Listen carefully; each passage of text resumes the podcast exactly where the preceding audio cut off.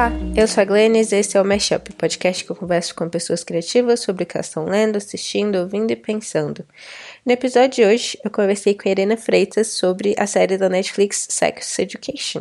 E porque a gente estava falando sobre questões de sexo e relacionamento, é, eu acabei retornando algumas coisas que eu tenho pensado, mas de forma muito solta, assim. Então, tipo, é, não esperem grandes conclusões, é só é, algumas reflexões que eu tive que podem abrir um diálogo. Então, se vocês é, pensarem alguma coisa sobre o que eu vou falar, vocês podem vir falar comigo no Twitter ou, ou me mandar e-mail. Todos os canais de comunicação vão estar no post onde vocês podem me encontrar. É, mas basicamente eu tenho pensado muito nessas questões de, de amor romântico, sexo e monogamia e alguns eventos assim recentes têm, têm me feito voltar a isso também. O primeiro foi um amigo meu que está passando assim por uma transição no relacionamento dele.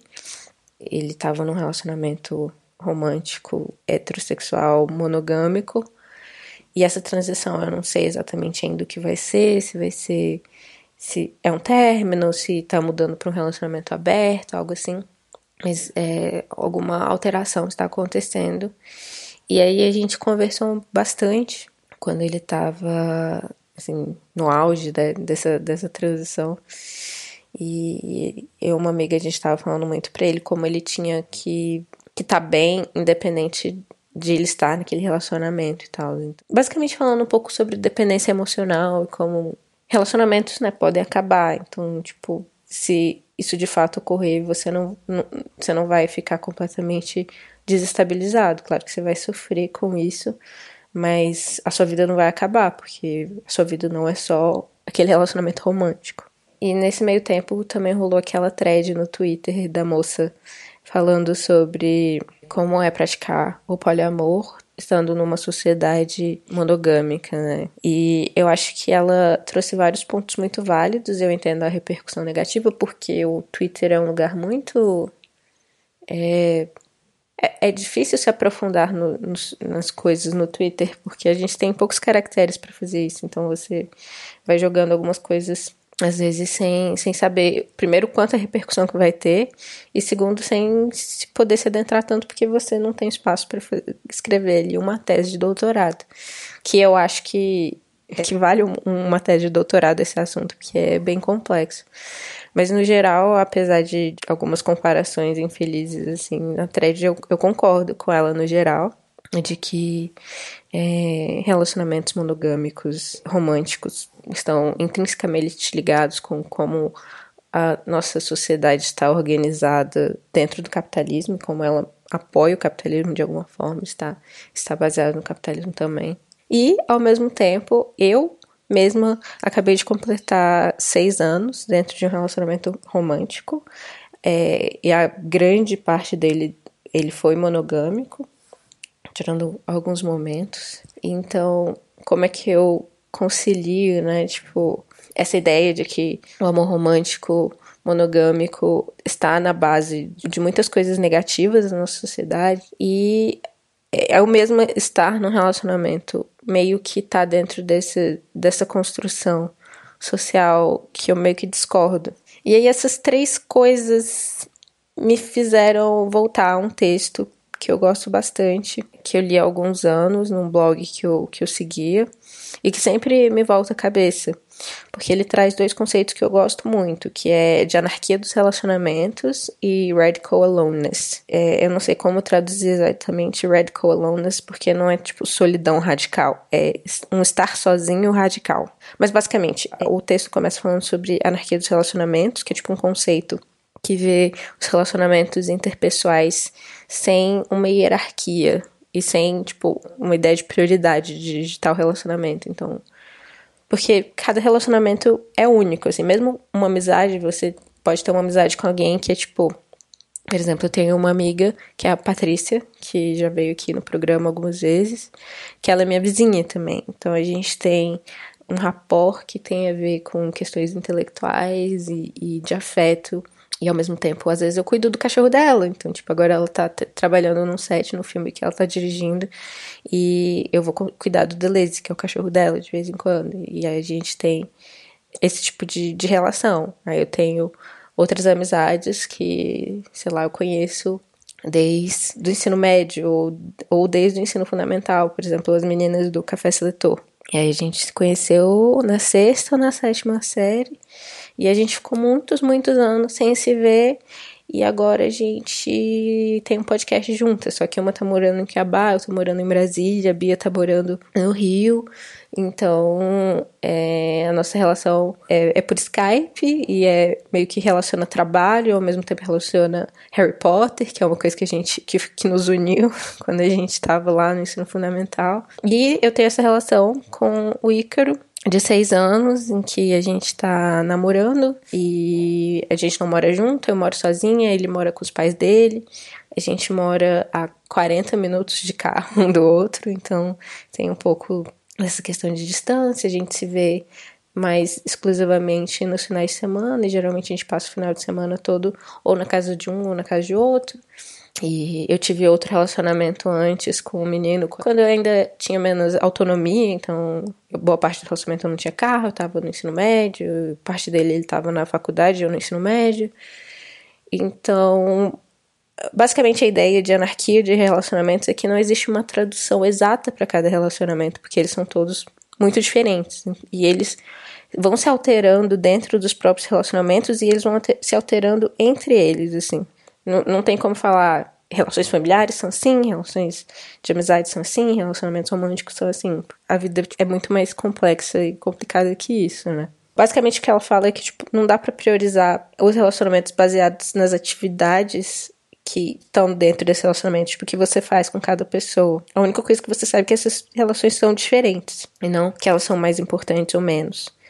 Mas assim, né, quando você leva para a vida real, a vida como você experiencia ela de fato, existem diferenças de, de tempo, por exemplo, que você passa com uma pessoa ou outra. Então tem a pessoa com que você se vê criando uma horta e tipo passando a vida. Essa relação não vai ser mais importante porque você faz sexo ou não faz sexo com essa pessoa, ou porque ela é mais do que um amigo, ou qualquer coisa assim. No texto, o que ela fala é que, tipo, basicamente, não é por conta das coisas que você faz com essa pessoa que você vai ter mais tempo com ela. Não é porque você transa com ela ou porque você vai criar a horta com ela que você precisa de mais tempo com ela. Mas pelo o tempo que você requer que essa pessoa esteja com você. Então, tipo, o que essa pessoa te faz sentir, que demanda que você esteja mais com essa pessoa. Então, tipo, se ela te, te dá suporte, se ela te dá um apoio incondicional, se ela é, catalisa o, a complexidade complexa e, e cheia de nuances, como tem no texto. Isso não necessariamente tem a ver com amor romântico, né? Tem a ver com, com amor, com afeto, independente do, do tipo. E apesar de, de eu estar nesse relacionamento romântico, monogâmico há mais seis anos agora, é, eu sempre volto a esse conceito porque eu penso que, apesar de, de essa relação com, com o Ícaro, que é uma relação de trabalho também, porque ele é, edita esse podcast, é, não necessariamente ele é a relação com que eu passo mais tempo da minha vida. Ele também talvez não seja a relação com que é, na qual eu, eu me coloco de forma mais vulnerável, às vezes. Às vezes essa pessoa é a minha amiga vizinha, é a Patrícia, ou às vezes é, é a minha amiga sócia, que, que é a Amanda, que é uma amiga que a gente construiu uma relação de amizade e a partir dessa amizade também a gente construiu outras coisas, como verberenas, enfim. Apesar de eu estar no relacionamento amoroso monogâmico, que, que funciona para mim porque eu teria muita dificuldade de, de coordenar mais de, de, de, um parceiro é, romântico barra sexual. Então, a monogamia nesse sentido funciona para mim. Eu, eu gosto da ideia de não pensar no amor romântico como é, uma prioridade na minha vida. E eu acho que essa é, é parte do problema, né? Tipo, a gente colocar certas relações acima de outras, assim. E isso me leva também ao, ao, outro conceito que ela traz no texto dela, que é o de radical aloneness, que é basicamente um, um compromisso com você mesmo, assim, e não é um self-care, né? Tipo, um, fazer as coisas para um bem-estar. uma coisa que eu tava falando com esse meu amigo que tava nessa transição de relacionamento é você precisa estar bem sozinho. E o que eu quis dizer não era exatamente estar bem sozinho. Eu quis dizer estar bem sem estar num relacionamento romântico. Porque você não estar num relacionamento romântico não quer dizer que você está sozinho. Porque você tem outras relações e essas relações, só porque elas não são românticas, não precisam ser menos importantes por conta disso e podem te dar outros tipos de suporte no, no, meu linguajar, eu meio que caí nessa ideia que o amor romântico é algo que nos completa. Então é algo que eu tenho tentado mudar um pouco na minha forma de pensar e falar. Mas basicamente, tipo, a ideia de construir uma comunidade que está além né, do que você faz com aquela pessoa, se você transa com aquela pessoa, se você leva aquela pessoa para o cinema, se você paga alguma coisa para aquela pessoa. Mas o fato de haver pessoas à sua volta com, que, com quem você se relaciona, que, com quem você pode contar. Então, para mim, eu, eu não sei se meu conceito de Radical Aloneness combina 100% com o que é do blog que foi escrito por alguém que eu não sei se é homem ou mulher, porque eu nunca perguntei, não tenho o nome da pessoa do blog, inclusive ela parou de postar em alguns anos e é meio triste porque eu gostava bastante. Mas enfim, basicamente é, eu gosto da ideia de pensar que que relacionamentos não precisam ser hierarquizados e que isso faz com que a nossa necessidade pelo outro, né, que, que é, é, de certa forma é visto com um certo desprezo, porque a necessidade pelo outro é sempre vista como a ideia de que você tá, precisa de, de, de, um parceiro romântico. A necessidade pelo outro seja uma necessidade por comunidade, por mais pessoas à sua volta que, que constroem com você uma vida. E eu acho que é isso o que eu tinha para falar hoje. É, eu não tenho nenhuma grande conclusão. Tenho curiosidade sobre o que vocês pensam também, então podem vir falar comigo sobre, sobre esse assunto. E aqui no, hoje no Mashup a gente tá com a Irena Freitas, que é artista, ilustradora. E fala oi, Irena, se você tiver alguma coisa para acrescentar. Oi, tudo bom? Não, basicamente isso. Eu sou ilustradora, é com isso que eu trabalho. E estamos aqui no Mashup. Massa. É, na verdade, é meio engraçado como eu conheço a Irena. Foi até um pouco constrangedor falar com ela, porque a gente se conheceu tem alguns anos, quando a gente tava no fandom de Game of Thrones no Tumblr. e eu escrevia fanfic e ela é, fazia, desenhava fanart. Então, parte do meu passado sombrio é, está sendo exposto agora. Por sinal, o Tumblr está morto quase. Pois é, eu entro de vez em quando para ver se tem alguma coisa lá, mas não dá nada. É, mas hoje não é sobre isso que a gente vai falar, a gente vai falar sobre a série que a Irena escolheu, Sex Education, que foi criado pela Laurie Nunn. Então, uma série criada por uma mulher. E, se eu não me engano, foi uma série direto mesmo pro Netflix, né? Porque tem muita coisa que o Netflix lança, assim, da Inglaterra, que eles compram de outros canais, então eles só têm a distribuição. Mas Sex Education é realmente uma produção inglesa pro Netflix. Sim. E aí eu queria perguntar duas coisas para você, pra gente começar. A primeira é contar um pouquinho a história da série e depois é, me falar por que, que você escolheu essa série pra gente conversar sobre hoje. Então, a história é bem simples, é sobre esse menino de 16, 17 anos, mais ou menos a idade dele, e a mãe dele é sexóloga e tem um consultório dentro da casa dele. Então, ele é acostumado a ver os pacientes da mãe dele, de vez em quando ele escuta um pedaço da conversa, ou ela conversa alguma coisa com ele, não assim sobre a vida dos pacientes, mas em geral os casos que ela aborda, porque ela também é uma pessoa acadêmica que escreve livros etc. Então ele meio que absorve esse conhecimento, mesmo ele ainda tendo muitas, ele ainda tendo muitas dúvidas sobre a sexualidade em geral e sobre a vida sexual dele e dos amigos. E aí aparece a oportunidade de ele no colégio meio que começar a ajudar outros alunos a resolver problemas da vida sexual deles, mesmo o menino não sendo, que é o Otis, é o principal, sendo um expert no assunto. Mas ele assume esse papel do sexólogo da escola. E por que que você queria conversar sobre a série hoje? Então, assim, foi uma série que, como todos os lançamentos né, da Netflix, que apareceu no catálogo, que eles não fizeram nenhuma propaganda. E eu meio que comecei a assistir porque era final de semana e eu não tinha nada para fazer. Mas me chamou muita atenção porque eu assisto bastante série adolescente, bastante sobre é, séries que abordam temas adolescentes. E fazia um tempo que eu não via uma série que era apenas sobre realmente vidas de adolescentes e questões do cotidiano deles, porque eu sinto que hoje em dia existe essa necessidade de toda série adolescente ter um diferencial.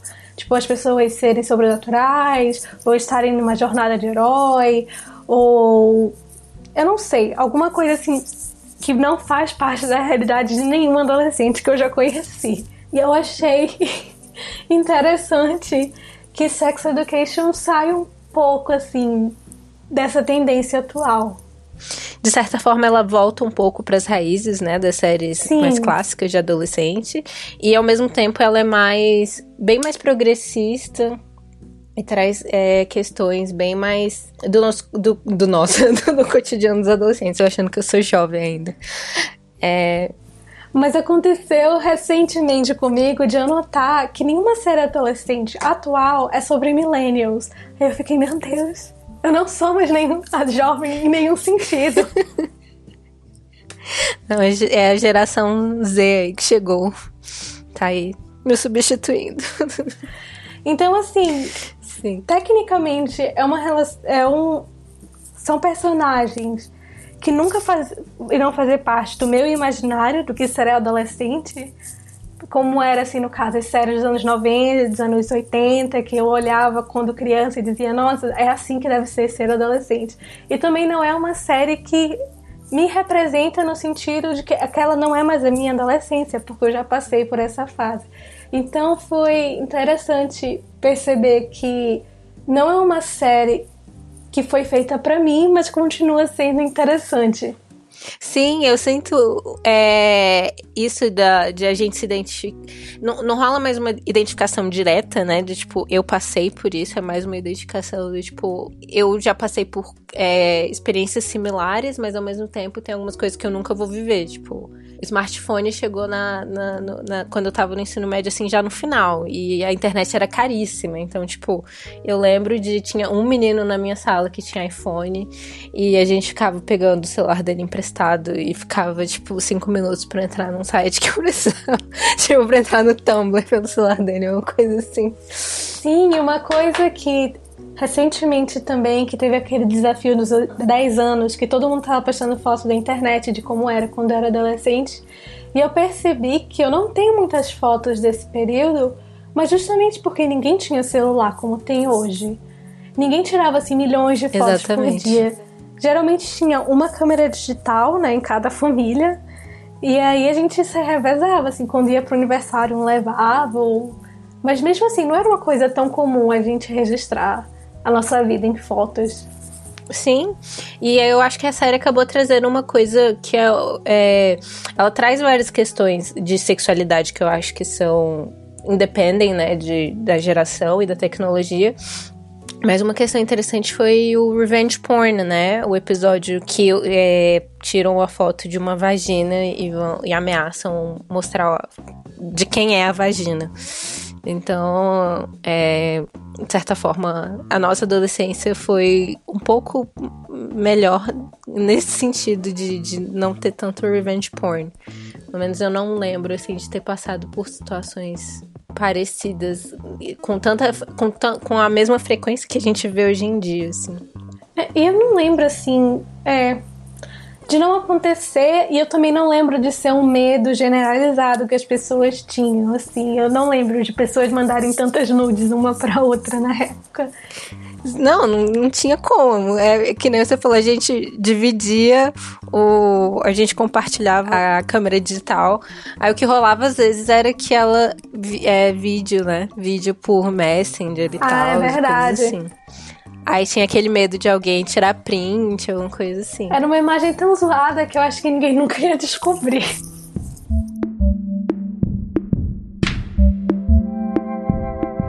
Eu tava lendo sobre as séries é, é, antes de a gente começar a gravar sobre como a série, de certa forma, ela é um pouco utópica, assim, né? Tipo, o protagonista, o Oris, é escrito por várias roteiristas mulheres e ele é, tipo, esse menino super sensível e ligado em, em, questões da sua época, assim, né? Tipo, apesar de não de ter seus próprios problemas sexuais também. Ele, ele tem muita empatia por todos os colegas dele. E aí eu fico sempre pensando assim nessa série se tem uma representação muito massa, que tem vários personagens diferentes e eles têm histórias interessantes e, e, eles conquistam várias coisas. Então tem o Eric, que é o melhor amigo do Otis, que é, que é gay e ele tipo, gosta de, de, de passar maquiagem e de usar salto alto às vezes. E aí ele tem a Maeve, que é a, a menina que, que começa a clínica né, na escola com o Oures, que tem uma questão de, de, de gravidez ao longo da. É, em alguns num episódio. E eu fico pensando assim sobre a representatividade ser algo importante. Como trazer representatividade, trazer essas várias questões de sexualidade, gênero e tal, sem ser uma coisa também muito sonhadora, assim, tipo, como é que a gente vai lidar com todas essas questões, trazer essa, uma representação boa e também não cair naquilo de, tipo, vai dar tudo certo para todo mundo porque o mundo é lindo, sabe? Ainda mais quando a gente tá vendo é, que tá tudo indo por água abaixo, assim. Eu não sei se eu tô sendo muito pessimista, assim, eu gostei bastante da série, mas é algo que, que sempre me vem, tipo, como é que traz boa representatividade e também não cai no, no oposto, de trazer representatividade, mas é, é essas pessoas de, de, de, grupos minoritários, como mulheres, gays, negros e tal, é, não caírem naquilo de de trauma porn, assim, de fazer só eles sofrerem para colocar a série pra frente. E o que você que que você acha? Eu acho assim que uma das coisas que mais me chamou a atenção na série é que eles trazem pessoas que têm backgrounds muito diferentes, que são pessoas que têm sexualidades diferentes, são de gêneros diferentes e às vezes pessoas que não se conformam em um só gênero mas também eu não senti que nada foi gratuito. Eu não senti que foi uma série que, assim, vamos colocar um personagem gay aqui para poder dizer que não é só uma série sobre héteros, entendeu? Então ele vai ficar aqui, vai fazer umas piadinhas de vez em quando, mas na verdade ele não vai ter nenhuma trama, ele não vai fazer nada interessante durante a história. Isso foi uma coisa que me incomodou muito que não que me incomodou, mas que me preocupou no início, quando eu vi o Eric, que ele é muito aquele estereótipo do gay que é falar alto, que é engraçado, que é irreverente, enquanto o amigo dele é o quietinho, o bonzinho, o filhinho da mamãe. E eu acho que ao longo da série foi quebrando um pouco isso, assim, mostrando a vida dele, as questões dele. Eu achei o relacionamento que ele tem com o pai muito bom, porque o pai não tinha uma versão a ele por ele ser gay, mas era mais uma preocupação genuína, assim, de. Porque pelo que deu a entender, o pai era imigrante também. Ele era um imigrante negro no Reino Unido, que já é um grupo que sofre muita agressão, e ele ficava ainda mais preocupado com o meu filho, que é negro, imigrante, gay, vai lidar com tudo isso, assim. Será que ele vai se tornar um alvo maior de todo tipo de agressão que ele pode receber? Ou ele tem força suficiente ou ele tem confiança suficiente para poder passar por cima disso. Então eu acho que foi uma questão que eu nunca vi em nenhum outro lugar e que não ficou aquela coisa vamos colocar aqui essa trama um pouco dramática só para ver esse personagem sofrer, sofrer, sofrer e no fim das contas não dá em nada.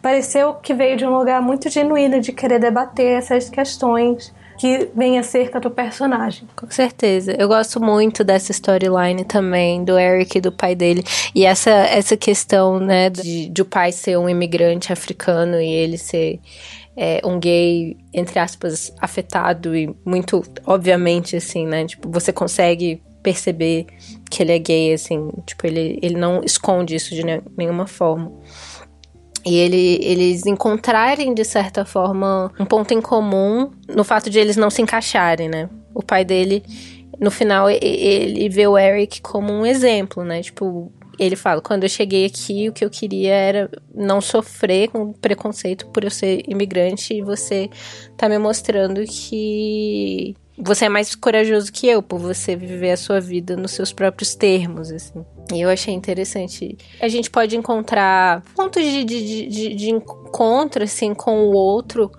é, apesar de, de as opressões serem diferentes, assim. Eu tava acompanhando uma discussão no Twitter sobre a série um dia desses. E foi uma coisa que chegou a me passar pela cabeça também quando eu tava assistindo a série, depois eu descartei. Foi que o Walters também seria a possibilidade de abordar um personagem ex numa série, que não seria uma pessoa alossexual, no caso.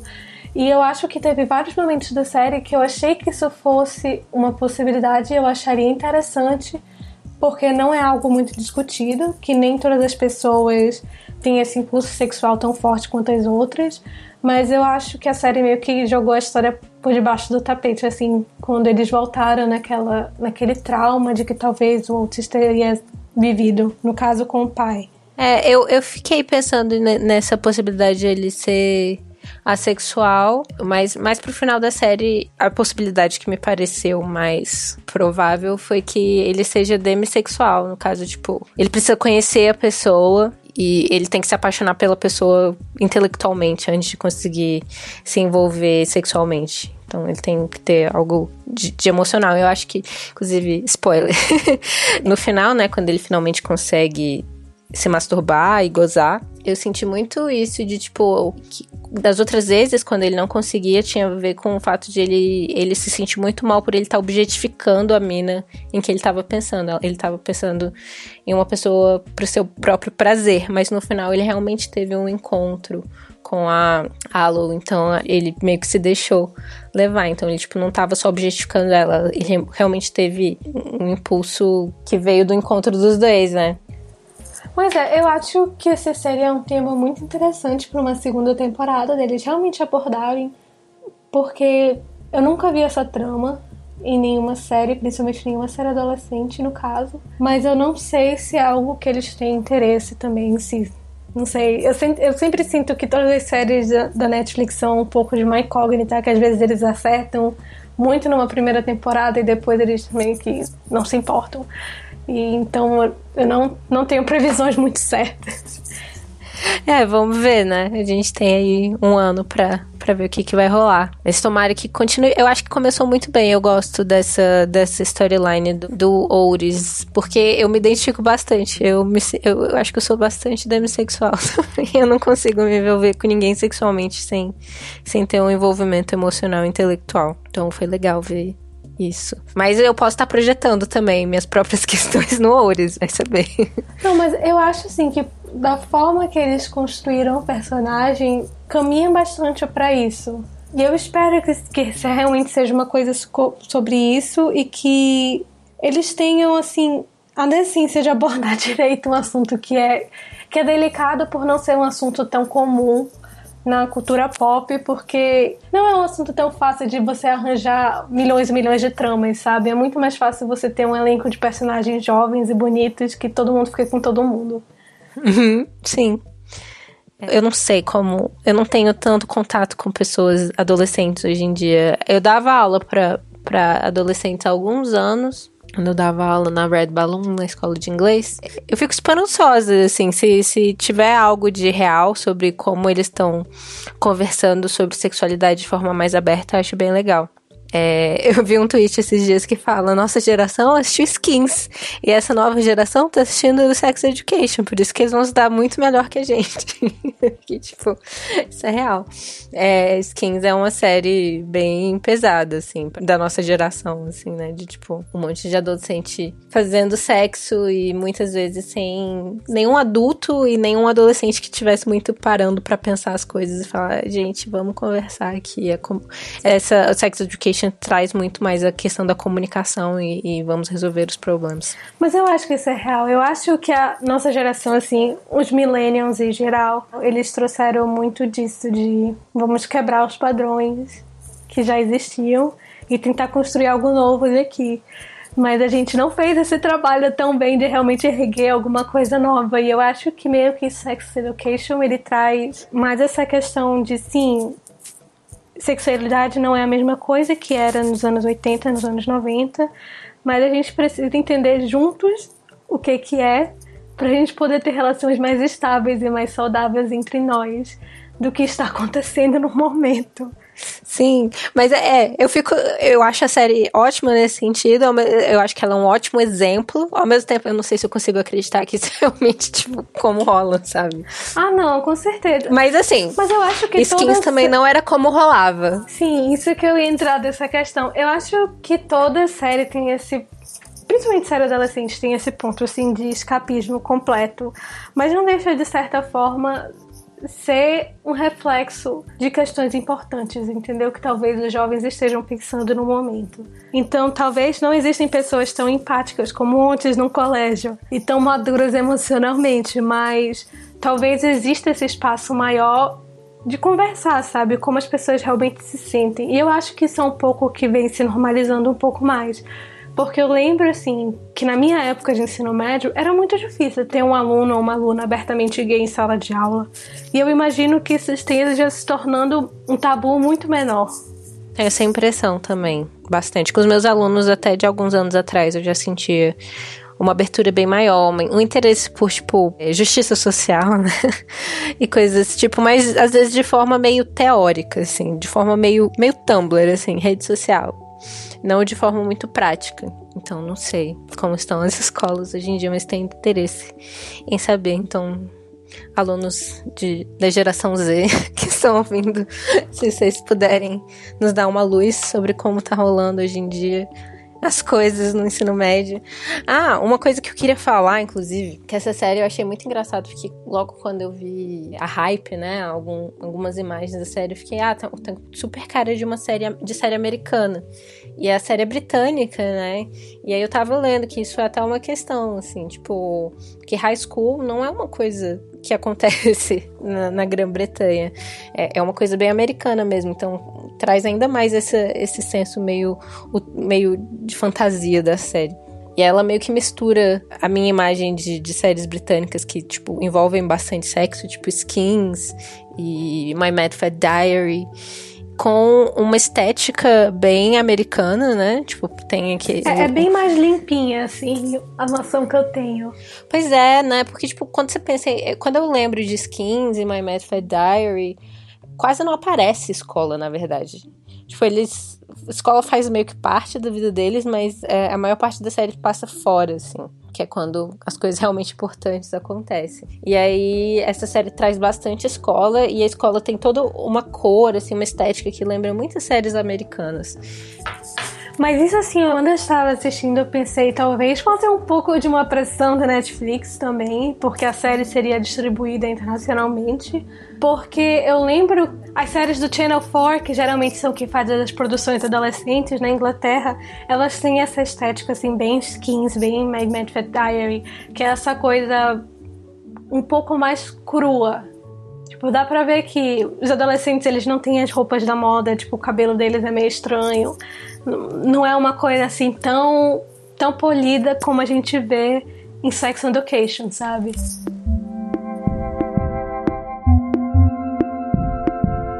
Então, para quem não assistiu a série e tá ouvindo esse episódio, mesmo com os avisos de spoilers, é, tem um personagem que chama Adam, que ele é tipo o maconheiro da escola e ele é filho do, do diretor e ele tem uma relação bem complicada com o pai, que é extremamente rígido e horrível com ele. Ele pratica muito bullying com o melhor amigo do Oris, que é o Eric, que é o, o gay afeminado e fabuloso, maravilhoso que a gente ama na série. Então ele, ele maltrata ele a série inteira, assim. E no final eles têm um, um, envolvimento romântico, mas que é muito mais dessa tensão sexual, né? Que, que é construída a partir dessa homofobia, do que realmente por, por eles terem algo em comum, assim. Eles não têm interesses em comum, eles nunca conversaram antes. O máximo que eles têm é relações com pais é, complexas, né? O, e aí o Adam, ele assiste, né? Ele vê o, o Eric e o pai dele, quando eles meio que, que tem aquele, esse momento de catarse, que os dois se abraçam e tal, e, se, e meio que se entendem. E ele, e ele quase chora nessa hora, ele tá vendo de longe, assim, os olhos dele ficam cheios de lágrimas, porque ele tá pensando, tipo, na relação que ele tem com o pai dele.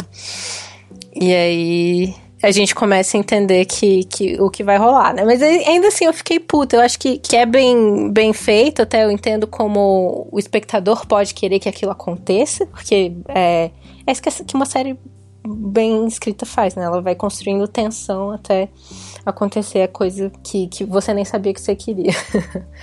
Mas ainda assim me incomoda bastante isso de, mais uma vez, colocar o Valentão como um gay no armário, assim, e transformar a homofobia numa questão que não são héteros que tem que resolver, é a comunidade LGBT. Eu achei o Adam, assim, o personagem bem confuso, porque tem momentos que dá a entender que ele é bi. No primeiro episódio, ele, assim, ele deu uma maciada, parece. Ele teve um momento, assim, muito sincero com Ores, e eu pensei, ai, ah, talvez seja um momento, assim, de mudança para ele, que a partir desse momento ele vai tentar fazer coisas melhores da vida dele do que ficar enchendo o saco dos outros alunos no corredor do colégio mas ele volta para o lugar comum, aí ele dá um outro passo e ele volta de novo.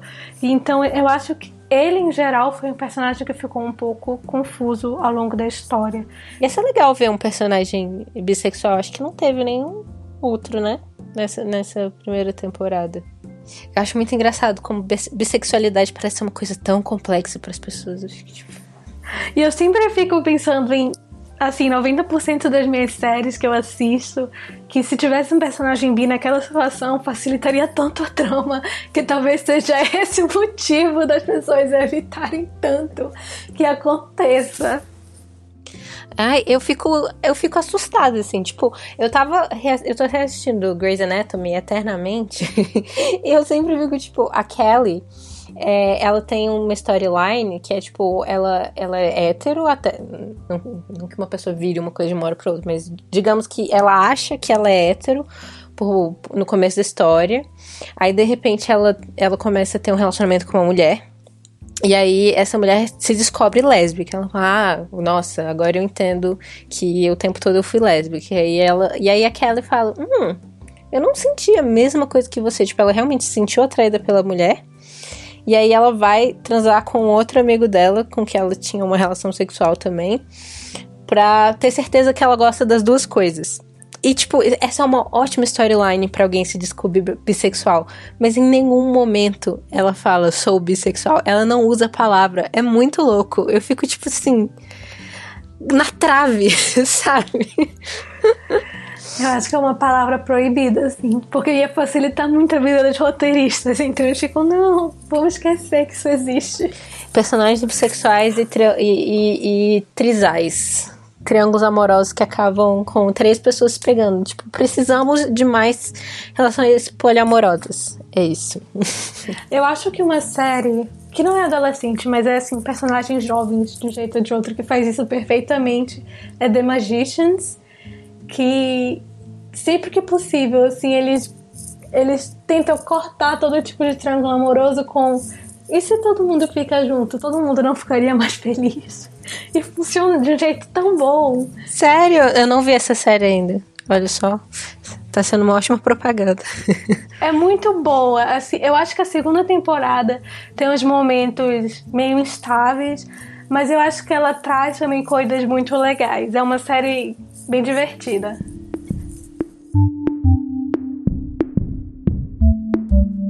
Eu só queria fazer um parêntese antes, que eu fiquei muito surpresa que Gillian Anderson está fazendo papel de mãe de alguém nessa série, que é uma série tão pequena, sabe? Eu fico me perguntando o que levou essa mulher a fazer esse papel, que é a mãe do Oris, no caso. Sim, ela é a sexóloga. Cara, eu acho que o papel, o papel é tão bom que talvez ela tenha lido e achado sensacional.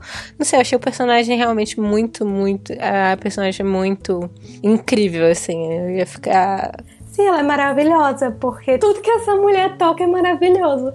Mas eu fico imaginando, assim, porque ela é a única atriz de peso da série, sabe? E o resto são os adolescentes que ninguém conhece. Tipo, apesar do Ouriço já ter feito uns filmes famosinhos, mas enfim.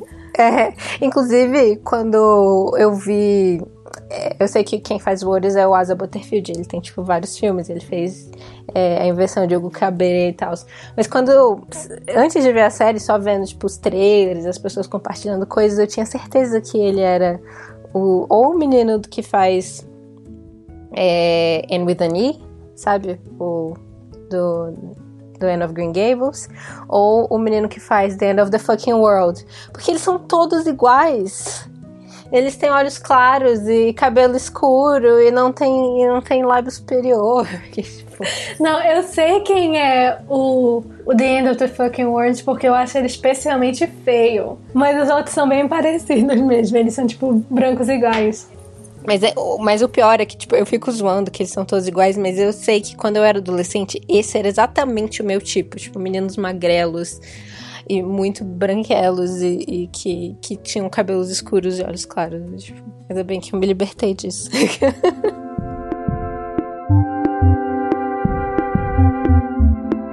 Mas então, para fechar, eu queria fazer duas perguntas para você.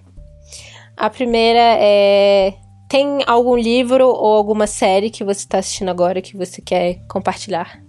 Eu vou fazer um apelo aqui para as pessoas assistirem The Magicians, que foi a série que eu te falei agora, porque eu sinto que foi uma série que ninguém viu e que não tem nenhuma publicidade em cima, mas é bem divertido porque ela trabalha com várias tropes de, de filmes e livros de fantasia. E é uma coisa assim, não é que eles estejam só copiando aleatoriamente Harry Potter e Narnia, é, um, é uma coisa pensar, entendeu? É a intenção da série refletir em cima dessa, desse tipo de narrativa, do que é a jornada de herói, como ela não se aplica em vários casos. E eu gosto como eles dão espaço para todos os personagens terem realmente assim uma função importante na história, que não é só contribuir para um trope, como é o caso, sei lá, de Senhor dos Anéis. E é uma série assim bem divertida, bem levinha. Ninguém vai ficar chorando assistindo. Show. E tem Trisais pegando, que é tipo um ótimo, uma isso, ótima propaganda isso. também. Todas as possibilidades possíveis. E por último, eu queria perguntar se você tem um filme conforto, um filme que você assiste quando você tá precisando de um, uma dose extra de, de energia. Eu tenho eu tenho vários, né? Porque eu sou viciada em comédia romântica, então volta e meia eu assisto. Mas eu sinto assim que filmes que foram feitos para mim, que se eu tivesse feito sob medida um filme, não teria sido melhor, que é o Orgulho e Preconceito de 2005 com a Keira Knightley. Inclusive, é um dos meus também, e outras pessoas já citaram nesse, nesse podcast. Porque é, é um filme que nada de ruim vai acontecer as imagens são lindas, a trilha sonora é linda, as pessoas são lindas, nada, nada de ruim acontece, só coisas lindas. Sim, maravilhoso, perfeito. Eu também gosto muito de assistir Mensagem para Você. Ai, eu, re eu reassisti agora no Natal, porque eu tava assistindo filmes que tem Natal. e foi ótimo. É, tirando que eu percebi o quanto é, tipo, capitalista o filme. Eu fiquei meio, gente, eu nunca tinha percebido isso quando eu assisti antes. Aí foi, foi meio que um balde de água fria, assim. Não rola nenhum questionamento da parada. Eu fico pensando, assim, o que aconteceria se gravassem esse filme agora, assim, não que eu queira um remake, mas que as grandes livrarias estão quebrando, tipo Saraiva e Cultura. E está surgindo esse. Tá, tá, acontecendo esse ressurgimento de livrarias de bairro, que no caso era a livraria da, da Meg Ryan no filme. Sim, aí ela ia voltar. Ou então teria que ser uma dona de uma, de uma livraria cultura da vida pegando Jeff Bezos da Amazon. é a única outra possibilidade. É um, é um filme, assim, muito feliz também, que eu gosto bastante.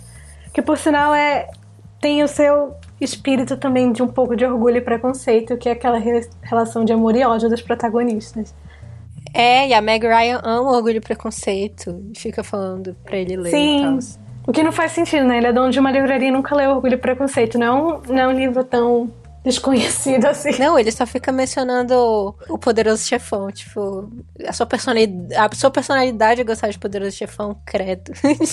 Não, mas é, comédias românticas com a Meg Ryan são sempre um bálsamo para a alma.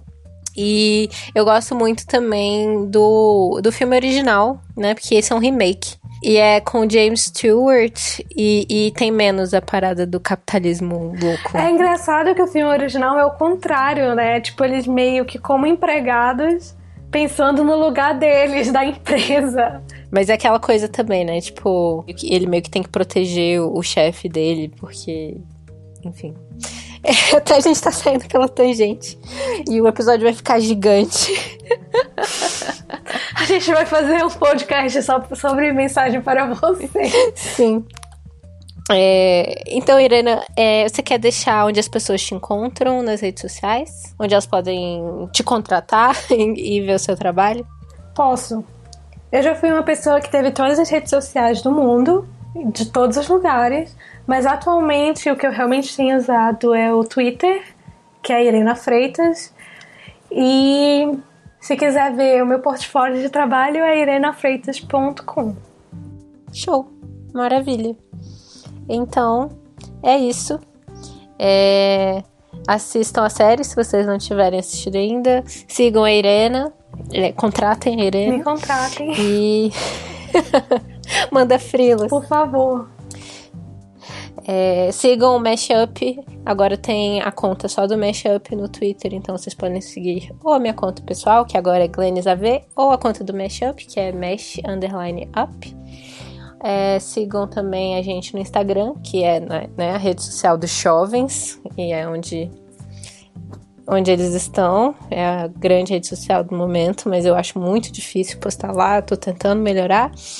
E a, a, também tem a página do Mashup no Facebook, que é né, aquela rede social que tá morrendo, mas que ainda tá lá, firme e forte, mais ou menos. Então, até a próxima!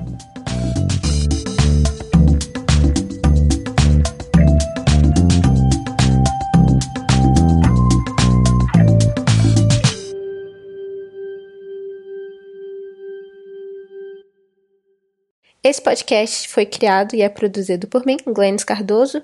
Ele é editado pelo Ícaro Souza e as músicas são do In Love with a Ghost e Poddington Bear.